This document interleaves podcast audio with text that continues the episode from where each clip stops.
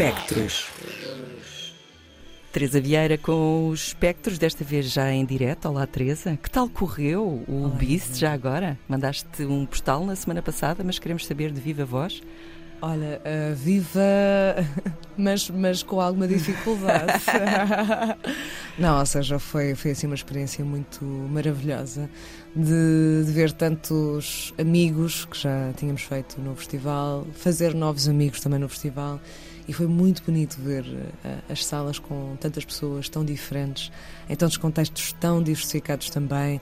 Uh, desde cine, concertos, performances, video arte, sessões, por exemplo, uma muito bonita foi da sessão de curtas da Ucrânia, queer, uh, no Batalha no domingo, a sala cheia, foi assim muito bonito ver isso. O post-porn também encheu no Passos Manuel e, portanto, sim, foi muito bom. E, por exemplo, conhecer figuras do cinema como o Carpo Godina. Uh, que posso desde já dizer que é uma pessoa com 80 anos, que tem um espírito 16, uh, que está sempre a fotografar toda a gente constantemente e que vai para a Goa beber cervejas sem álcool e ver o jogo do Porto. É este o, o espírito. Pronto. Dá para sentir. Parabéns para ti então. Obrigada. Pelo teu para trabalho nós, no BIS. Sim, sim, sim, uh, vamos então ao assunto que escolheste para hoje, Courtney Stephens. Ela é uma realizadora americana experimental. Eu não sei nada sobre ela, por isso. Vamos ao filme. Vamos, fala-nos sobre ela e sobre o filme que chama-se que I, The Western, Western, Exile. Exatamente, sim. E, na verdade, eu estava à procura de alguma coisa depois, num gesto quase de ressaca de festival, ressaca de filmes, como é que recomeçamos, como é que retomamos. E eu, na verdade, estava numa pesquisa típica de, ah, vou aquele site que eu conheço que tem coisas, e estava no Cinema Club, que já mencionei aqui várias vezes, e fui ao index de arquivos deles e não sei porquê, cliquei aleatoriamente neste, neste filme e quando abri e comecei a ler sobre ele, uh, percebi que era o filme talvez ideal uh, para esta minha condição individual neste momento, mas que acho que se, se poderá relacionar com muita gente uh, num contexto mais generalizado.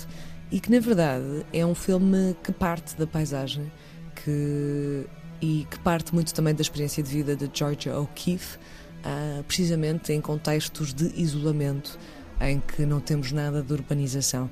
E eu acho que esta ideia de um retiro é aquilo que eu estava a precisar, precisamente, e acho que muitas vezes nós precisamos também desse espaço, uh, de uma ideia de sair um pouco da cidade, desta mancha uh, da presença humana e de repente deixar-nos levar por tudo aquilo que, este, que esta terra, que, que estas paisagens têm no meio do nada. Um, mas não é só por aí que vamos, e eu acho que é isso que torna este filme bastante peculiar. Ou seja, no início uh, ouvimos a, vo a, voz de George O'Keeffe a falar sobre uh, o quão magnífica é a paisagem, que parece que se pinta a si própria, como é que podemos sequer pintar a paisagem. E neste caso, acho que a questão também é como é que podemos filmar esta paisagem, como é que podemos retratá-la. E a abordagem que é feita por Courtney Stevens neste filme não vai pelo lado de uh, idealizar uh, o ato de retiro para um lugar de solidão, mas também uh, de realçar um bocadinho aquilo que está associado a esse gesto. Ou seja, temos uma voz que vai falar ao telefone com várias pessoas de call centers relacionados com questões de saúde, segurança. E então, de repente, estamos a ver paisagens muito magníficas e não sei o quê, depois estamos a ouvir: olha, eu queria saber se, se eu comer X uh, latas de atum, uh, posso ficar uh, poisoned com os níveis de mercúrio? E depois, ah, que tipo de faca deverei levar para me proteger para o caso de acontecer alguma coisa? Porque sabem, pronto, vou sozinha e não sei o quê. E a verdade é que uh, começamos a entrar num rol de conversas. Que se vão ligando assim muito aleatoriamente, ou seja, começa uma conversa, depois continua outra. Portanto, aquilo poderia ser muito idílico, etéreo, de observação de paisagem, de repente transforma-se num rebuliço de ansiedade sobre a condição de uma mulher sozinha num sítio inóspito. E, portanto, aquilo que poderia ser o magnífico idealizado, de repente é mostrado como a insegurança da mulher nesses espaços. Porque desta ansiedade que nós carregamos em nós, que quase a ideia de estarmos desprovidas de outras companhias que temos que estar sempre alerta e que estamos alerta no contexto habitual e que mesmo nestes contextos em que vamos sozinhas, em que vamos à aventura, vamos à descoberta, temos que ter um extra de atenção. Ao ponto, e eu acho que isto também é engraçado, que claramente há, um, há uma intenção em que se ouve, ah, e se eu levasse tipo um machete para zombies, qual é que recomendaria? E a resposta não é, como assim? É, deixa-me aqui ver. E a partir daí é do género, ok, este nível. É um problema. É um problema, nunca se sabe. Hipotético. Pode, pode aparecer um zombie a qualquer lado. E eu acho que, ou seja, torna-se quase ridículo, não é? Este tipo de questões as próprias respostas das pessoas tentam adaptar-se um bocadinho à pessoa que está ao telefone, o que mostra também um bocadinho o seu cuidado para com quem lá está, porque não sabem o estado de ansiedade, não sabem a sua condição psicológica, portanto, nota-se essa atenção, mas é muito curioso como é que esta viagem por algo tão bonito consegue ser tão recarregada por alguma coisa que nós levamos sempre em nós, que não, não, não podemos estar sozinhas, temos sempre este lado da insegurança, da ameaça. E, eu acho que, por exemplo, o, o, facto de também ser por telefone tem uma materialidade muito curiosa de um afastamento, mas também de uma certa aproximação. As duas vozes estão sempre no telefone e há uma temporalidade que nós não associamos ao agora, não é? Ou seja, eu ainda no outro dia estava a falar de quando, quando fazemos aqui chamadas na rádio, uhum. em que pegamos o telefone fixo e tudo mais, e parece quase uma coisa abstrata já, e portanto há um certo tom de passado nisso, mas ao mesmo tempo é perceber, não, mas isto é uma coisa do contemporâneo, nós falamos ao telefone, ao telemóvel.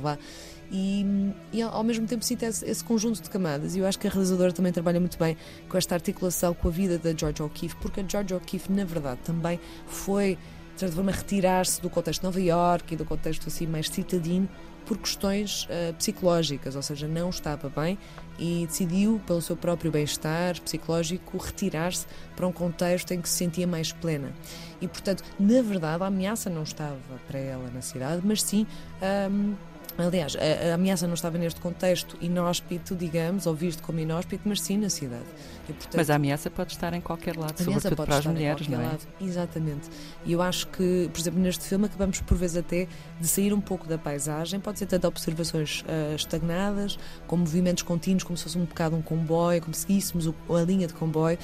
Uh, mas depois também temos muita articulação com as obras de George O'Keeffe, tanto em termos de, por exemplo, estamos a observar uma montanha e de repente temos uh, a colocação do quadro, precisamente, é uma, assim um, um, um, equivalente absurdo uhum. da qualidade uh, realista que, que, está na pintura dela e que era tão fora dos contextos da altura em que ela pintava e, e, depois também de vermos, uh, por exemplo, obras dela em comparação com as formas em separado. Portanto, temos a divisão dos quadros do plano para, por exemplo, uma fotografia dela e depois a paisagem. E, portanto, acaba por ser um exercício muito curioso de leva-nos um bocadinho num caminho visualmente muito calmo, de grande tranquilidade, de deixem-se levar, mas depois realmente o tipo de diálogo que acontece por telefone. Uh, revela muito também da nossa ansiedade. Eu acho que a ansiedade é um bocadinho a palavra-chave e, e acho que esta articulação acaba por tornar o filme bastante bom no sentido em que cria um efeito muito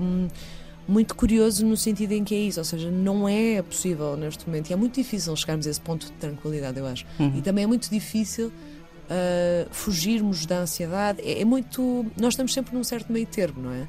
Ou seja, quando vais de férias, como é que consegues chegar àquele ponto de tranquilidade? Precisas de tempo, precisas de espaço. Eu não gosto de fazer muitos planos precisamente para não ter que, que sofrer de muita ansiedade. E eu acho que isto também propõe um bocado a isso, em que tu vais um bocadinho, por exemplo, à descoberta. Uhum. Tens de precaver, tens que estar consciente de que é, preciso, é preciso teres um bocadinho de ansiedade, mas ao mesmo tempo deixaste-te um pouco levar. E eu acho que, eu, por exemplo, neste momento estou numa fase de, de recuperar de um momento bom, mas que tem grande impacto psicológico, físico e, portanto, conseguir ver algo que não só me tranquiliza, mas que também, de certa forma, reconhece a minha ansiedade natural, eu acho que é algo que, é também importante, que é não desligar por completo das duas realidades que existem uhum. em nós, não é? E estão muitas vezes sempre presentes. Reconheceste então neste I the Western Exile? Sim, sim, posso sim. É um pouco, pelo que te ouço dizer, é um pouco a ansiedade da mulher antes do exílio, não é? Sim. Nós queremos ir, mas qual é a melhor maneira de ir e, e não, não sofrer adversidades. Exatamente, exatamente. Obrigada, Teresa, por mais esta sugestão no Espectros. Contamos contigo para a semana. Beijinhos. Beijinhos. Pontos de luz.